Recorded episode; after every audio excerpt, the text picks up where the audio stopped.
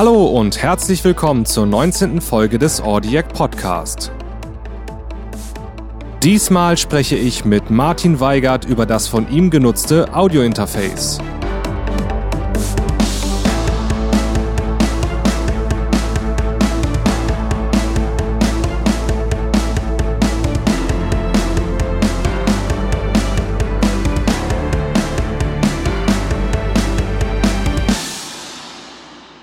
Hallo, schön, dass ihr wieder mit dabei seid.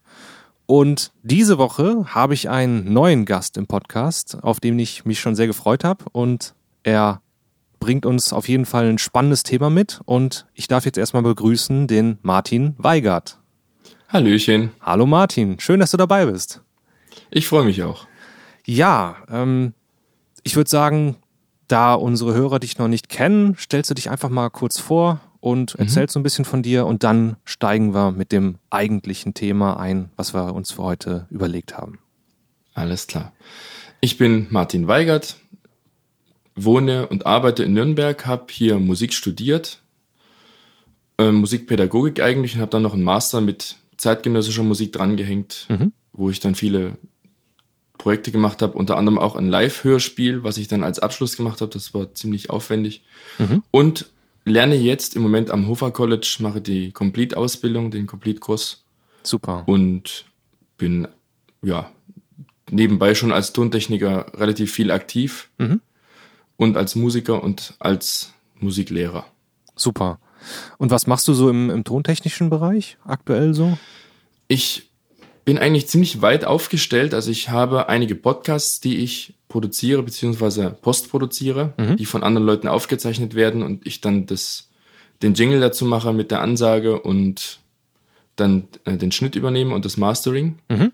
Super. Beziehungsweise habe ich dann auch einige Projekte, wo ich jetzt letztens hatte ich ein, eine Choraufnahme, wo ich ein Live-Konzert mitgeschnitten habe mit mehreren Mikros. Ja, sehr gut. Cool. Genau, und dann einige solche Sachen, Bandprojekte. Super. Und dafür braucht man ja auf jeden Fall auch ein gutes Audiointerface. Definitiv. Definitiv. Und das ist genau das Thema, worum es heute hier im Podcast äh, gehen soll, nämlich Audiointerface. Du hast ja länger gesucht, könnte man eigentlich sagen. Du hast dich sehr mit dem Thema auseinandergesetzt und ähm, ja, welches Audiointerface ist es dann bei dir geworden? Ja, genau. Du hast völlig recht. Ich habe ziemlich lange gebraucht, um was einigermaßen vernünftiges zu finden. Wichtig war mir, dass ich ein Interface habe, das möglichst viele Mikrofon- oder Line-Eingänge hat, die man auch umschalten kann. Mhm. Und im Endeffekt ist es das Focusrite Claret 8 Pre X geworden. Ich hoffe, ich spreche das richtig aus. Oh, bestimmt. Wir packen auf jeden Fall auch noch einen Link in die Show Notes und dann äh, könnt ihr da draußen das direkt finden. Mhm.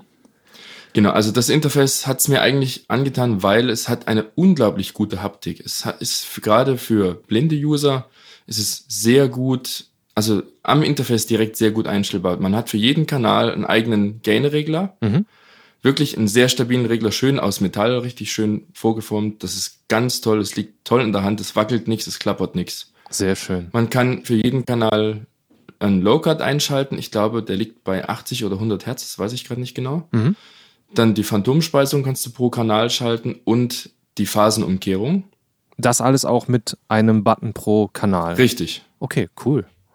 Also jeder, jede Funktion hat jeweils einen Button pro Kanal.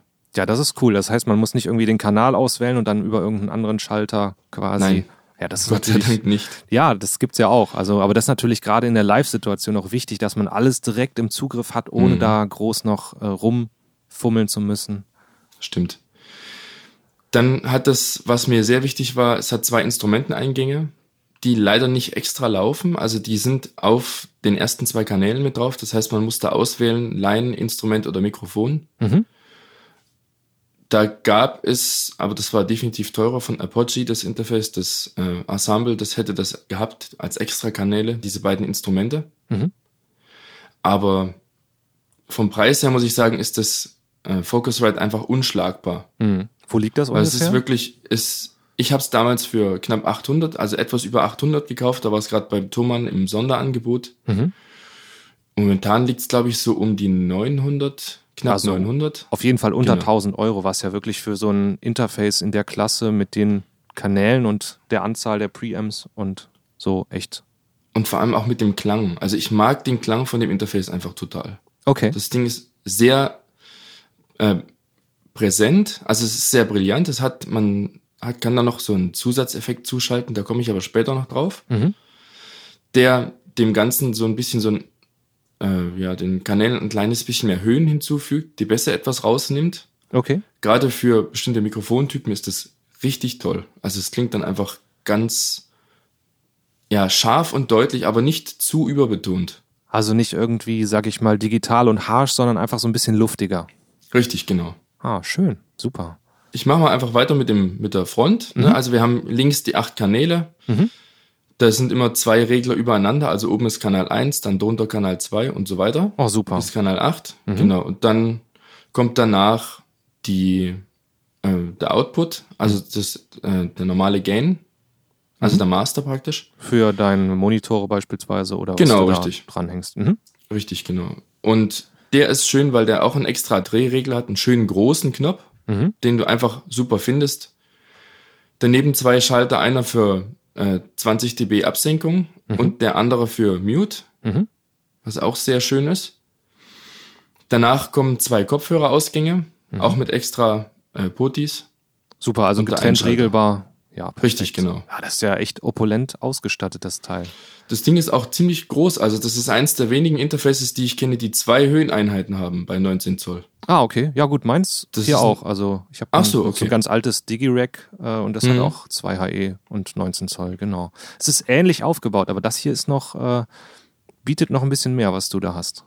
Also, genau. Na, wir schauen mal, wenn es um die Software geht, wie es dann ist. Also, die Hardware ist jedenfalls toll. Also, du hast hinten getrennt, es sind keine Kombibuchsen Mhm. für die Kanäle, sondern du hast wirklich getrennt Line und Mikrofon. Mhm. Das heißt, du kannst das Ding im Studio-Rack einfach einbauen, kannst hinten alle Kabel reinstecken und dann einfach nach Schalten, umschalten. was du gerade Genau. haben willst. Ja, cool. Richtig. Ja, das ist natürlich echt Gold wert. Und du sagst, es ist komplett auch in, in Metall verarbeitet, ne? Also kein Ja, komplett. billiges Kunststoffzeugs dran, alles. Genau. Nee, es ist wirklich sehr, also die Knöpfe sind zwar Kunststoff, aber auch durchaus hochwertig. Ja, gut, das ist ja in Ordnung. Vielleicht Genau. auch leicht gummiert oder so.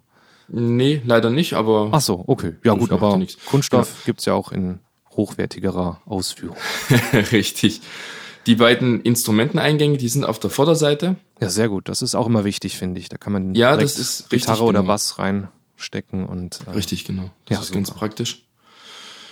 Genau, dann hast du noch zehn Ausgänge. Mhm. Also die beiden Monitore als Klinken leider nur. Ich, hätte, ich mag die immer lieber als XLR, aber Okay. es geht. Ja, Es gut. geht als Klinken auch. Und dann noch acht zusätzliche Boxenpaare. Also halt Stereo-Ausgänge. Ja, krass. Beziehungsweise du kannst das ja dann auch nutzen, um beispielsweise externe Hardware, wenn du welche einbinden wollen würdest, einzubinden, ne? um Ausspielwege Richtig, zu haben. genau. Ja, ein Kompressor oder halt ein, Genau. Equalizer, je nachdem. Genau, irgendwie Richtig. gerade zum Mastering oder so, je nachdem. Mhm.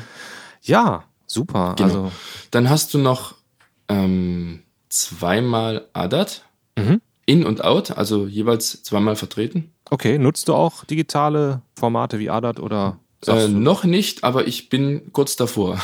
Okay. Ich bin jetzt gerade dabei, mir eine, eine Preamp-Erweiterung zu besorgen. Ah, okay. Ich weiß noch nicht, ich weiß noch nicht so genau welchen. Ich liebäugel so ein bisschen mit dem, mit dem Audient ASP 880. Der hat ziemlich gute Bewertung, ist vom Preis her okay und soll wohl einen sehr guten, eine sehr gute Vorverstärkung liefern. Das heißt, damit du quasi noch mehr als acht Kanäle gleichzeitig aufnehmen Richtig. kannst. Ah, okay. Richtig. Ich habe jetzt im März ein größeres Projekt mit einem kleinen Barockorchester und da brauche ich definitiv mehr als acht Kanäle. Verstehe. Super. Und nochmal vielleicht auch, um kurz mal die Software anzusprechen, mit der du arbeitest. Womit nimmst Mhm. du auf? Mit Logic. Mit Logic. Pro X, genau. Ah, super. Und das ist auch für dich völlig in Ordnung und du bist damit Fast. zufrieden. Fast. Ja, fast. Es gibt so ein paar, aber das ist ja bei jeder, glaube ich, bei jeder Aufnahmesoftware so. Du hast ja immer so ein, zwei Sachen, die nicht so ganz so funktionieren, wie man das will. Oder die dich einfach stören. Ja, richtig, genau. Aber ich muss ehrlich sagen, ich habe mich an Logic ziemlich gewöhnt. Ich arbeite, weil ich viel mit MIDI auch arbeite, Mhm. weil ich viel äh, Komposition auch mache. Mhm. Also gerade so Jingles erstellen und da viel mit Orchestersachen arbeite und da ist Logic einfach Gold wert. Mhm. Ja, super. Gut, dann lass mal noch mal nicht äh, abschweifen, sondern noch mal zum Interface kommen. Du hast noch an der Rückseite zwei, ähm, die Synchronisationsanschlüsse, also Word Clock, Ah ja. genau, In-Out und dann ähm, noch zwei digitale. Mhm. SP-Diff oder? Ja, genau, ich Ah, ja. glaube, das war ein SPDIF. Ein- und Ausgang, einer. Mhm. Und ansonsten, ah, wichtig zu sagen, es ist ein Thunderbolt-Interface. Ah, okay, super. Richtig, genau. Das war mir auch wichtig, weil ich wollte kein USB 2 Interface haben, weil das doch immer mal rumspinnt. Und Firewire ähm, ist ja auch Und nicht mehr Firewire so, ist halt bei den neuen Macs nicht mehr drin. genau, ja, Thunderbolt macht da auf jeden Fall mehr Sinn. Und gerade wenn du viele Kanäle aufnehmen möchtest gleichzeitig, Richtig. dann brauchst du auf jeden Fall Thunderbolt oder Firewire. Aber Mhm. USB ist da, glaube ich, eher die falsche Idee. Ja, und es gibt noch nicht viele USB 3 Interfaces. Das ist schade. Aber ansonsten, also Thunderbolt ist wirklich eine gute Alternative. Es funktioniert, es hat fast keine Latenz. Also ich habe in Logic, schaue ich mir immer mal die Latenz an. Also ich nehme auf bei 44 Kilohertz mit 128 Bit äh, Puffer Ah, okay. und Samples bin dann bei einer, bei einer Latenz äh, von, ich glaube, Moment, das müsste ich nachgucken. Ich glaube, der Eingang war 3,7 Millisekunden und der Ausgang 5 oder 6,3, ich weiß nicht mehr genau. Also Ja. wirklich Das ist auf jeden Fall absolut akzeptabel. Das ist auf jeden Fall amtlich. Das, das ist in Ordnung, ja, würde ich sagen. Ja, Ja, da sind die halt auch echt unschlagbar in der Latenz, ne? Also. das stimmt. Also das merkt man wirklich bei Thunderbolt. Das ist unfassbar. Das ist ganz toll. Ja. Gut. Genau, Das war jetzt erstmal so die Hardware, oder?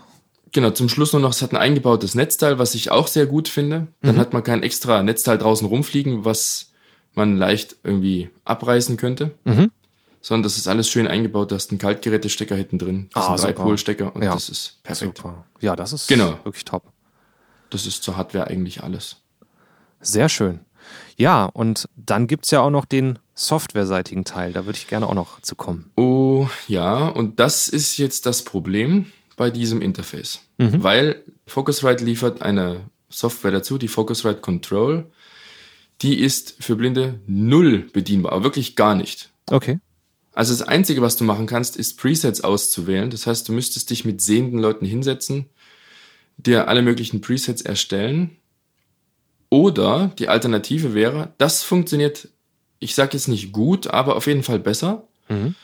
Du kannst, wenn du ein iPhone oder ein iPad hast, kannst du äh, dir die Focusrite Control App runterladen und dann kannst du über WLAN oder über USB, wenn du das Handy an den, Lap äh, an den Rechner ansteckst, kannst du die Control-Software steuern. Also kannst du das Interface, zumindest die Eingangskanäle, kannst du umschalten zwischen Mikrofon, Instrument oder Line. Mhm. Und das ähm, hat mir lange Zeit Sorgen gemacht, weil ich das nicht wusste am Anfang. Mhm. Das stand nirgendwo und das habe ich eigentlich zufällig rausgefunden, jetzt vor ein paar Monaten. Und seitdem bin ich etwas flexibler, was so den Einsatz betrifft. Weil ich nicht andauernd jemanden brauche, der mir was einstellt, sondern so gewisse Grundparameter selber setzen kann. Aber eigentlich kannst du doch fast alles am Gerät schon selber einstellen, oder? Ja, aber die wichtigen Funktionen wie die Kanal, also die Eingangswahl, wie Mikrofon oder Line zum Beispiel, das geht nicht Das ist okay, schade. Okay. Das ist wirklich sehr schade. Das hätten sie wirklich noch Weil besser dann, lösen dann können. wäre es ja wirklich optimal gewesen. Ja, also dann muss ich sagen, das wäre wirklich toll. Ja. Genau, das ist ein großer Schwachpunkt bei dem Interface, wirklich die Software. Mhm. Ich habe jetzt schon mehrmals mit dem Support diskutiert und telefoniert und die meinten, ja, wir sind dabei, etwas anzupassen, aber wann das kommt, wissen wir nicht. Mhm. Ja, das ist ja ganz oft, beziehungsweise es ist eigentlich immer das Problem bei Interfaces. Ne? Also ob das Mhm. jetzt irgendwie die großen da mit den kurzen drei Buchstaben mit dem U am Anfang sind oder ähm, die anderen mit dem R am Anfang. Und Mhm. Die haben ja alle irgendwie ihre Software und äh, ich wüsste nicht, dass da irgendwas von zugänglich ist. Von daher könnte es ja sogar sein, dass es mit dieser iOS-Variante dann über die App ähm, ja wahrscheinlich das zugänglichste aktuell ist. Ähm, Zumindest was die Eingangskanäle betrifft. Was die Ausgangskanäle, also den Mix betrifft, da kannst du gar nichts machen. Da kannst, also ich habe es zumindest bis jetzt noch nicht hinbekommen, da was einzustellen. Mhm. Du siehst zwar alle möglichen Regler und Mhm. auch du kannst so die Kanäle den einzelnen Ausgängen zuschalten, Mhm. aber du kannst es, also du könntest es rein theoretisch. Du siehst die ganzen Schalter dafür, aber du kannst keinen davon anklicken. Es Mhm. passiert nichts. Du kannst auch zum Beispiel die Ausgangs also das Interface hat einen internen, also einen äh, digitalen und einen analogen Ausgangspegel. Mhm. Und du kannst diesen digitalen Ausgangspegel alleine nicht runterschieben. Das geht nicht. Hm. Das ist sehr schade. Ja, gut. Ich hoffe, dass da im nächsten Update was kommt, aber wann das kommt, weiß ich nicht. Hm. Ja, aber insgesamt klingt's ja trotzdem wirklich gut. Also vor allen Dingen für Leute, die wirklich auch wie du viele Eingänge brauchen Hm. und vor allen Dingen auch viele Mikrofon-Preamps.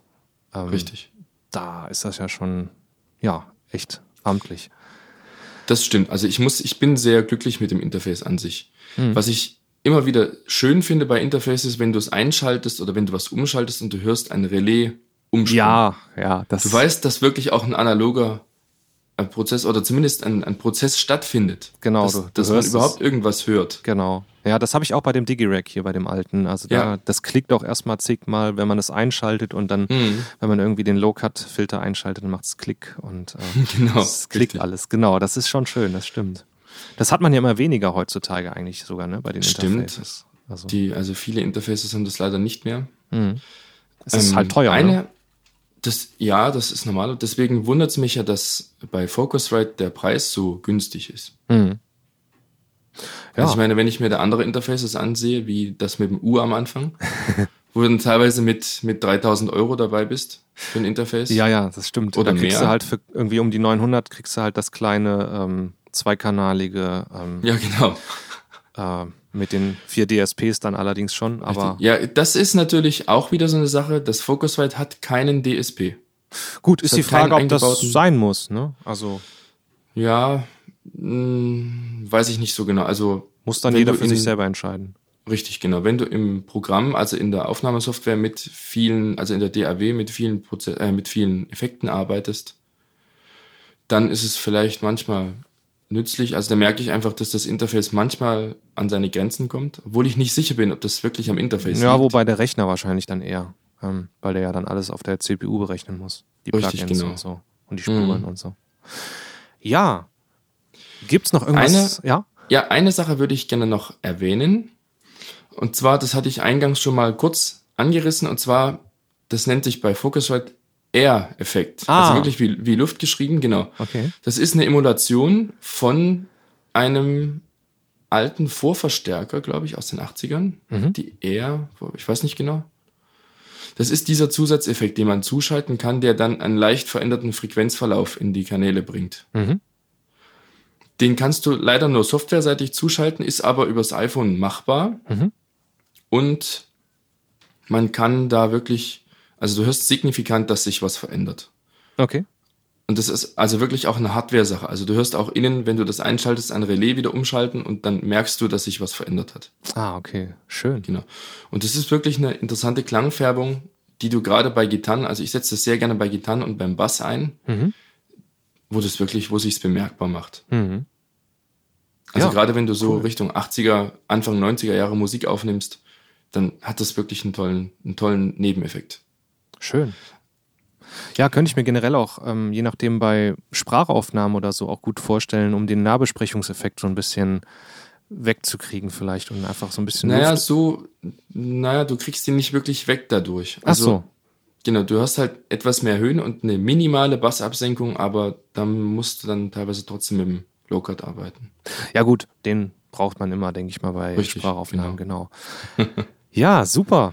Ja, es klingt auf jeden Fall echt spannend und ja, ist auf jeden Fall, denke ich mal, für jeden da draußen, der mehrere Kanäle braucht und ein hochwertiges Interface sucht, wäre es auf jeden Fall mal ein Test wert. Ne? Das sehe ich genauso. Also ein Test ist es auf jeden Fall wert und jeder muss dann für sich abschätzen, ist das jetzt für mich machbar, was die Bedienung angeht. Ich kann zum Beispiel auch anbieten, die Presets, die ich jetzt schon gemacht habe, zur Verfügung zu stellen. Das wäre auch kein Problem, wenn jemand sagt, irgendwie er schafft es nicht alleine oder hat kein iPhone zur Hand. Mhm. Dann wäre das zumindest, dass man mal damit arbeiten kann, auch kein Problem. Ja, super. Genau. Könnt ihr euch Genau. einfach an, an uns wenden, beziehungsweise an mich wenden und ähm, ja, ich vermittel dann. Genau. Genau. Vielen Dank. Super. Ja, Martin, dann sind wir eigentlich auch schon ziemlich am Ende dieser spannenden Folge, würde ich sagen. Oder hast du noch irgendwas, was dir abschließend noch überlege. einfällt? ob ich noch was vergessen habe. Ich glaube nicht. Doch, eine Sache habe ich noch vergessen. Und zwar hat das Interface noch MIDI-Eingänge für Ah, okay. diejenigen, die es brauchen. Genau. Okay, also wer mit externen MIDI-Geräten arbeitet, der hat da auch noch seine Ein- und. Ausgänge. Genau. Super. Richtig. Ja, dann würde ich sagen, danke ich dir auf jeden Fall schon mal sehr für dieses interessante Gespräch und diese spannenden Einblicke. Und ich würde mich freuen, wenn wir auch in Zukunft nochmal eine Folge zusammen machen würden. Ja, ich danke dir auch für die, für die Einladung und ich bin sehr gerne bereit, wieder mal über Technik zu erzählen oder generell, wenn es mal wieder was Neues gibt, dann wieder mal gerne bei einer Folge mit dabei zu sein. Sehr schön. Ja, euch da draußen danke ich auch sehr fürs Zuhören. Die Shownotes zu dieser Podcast-Folge findet ihr unter audiac.de slash 019. Und mir bleibt jetzt nur noch zu sagen, macht's gut und bis zum nächsten Mal.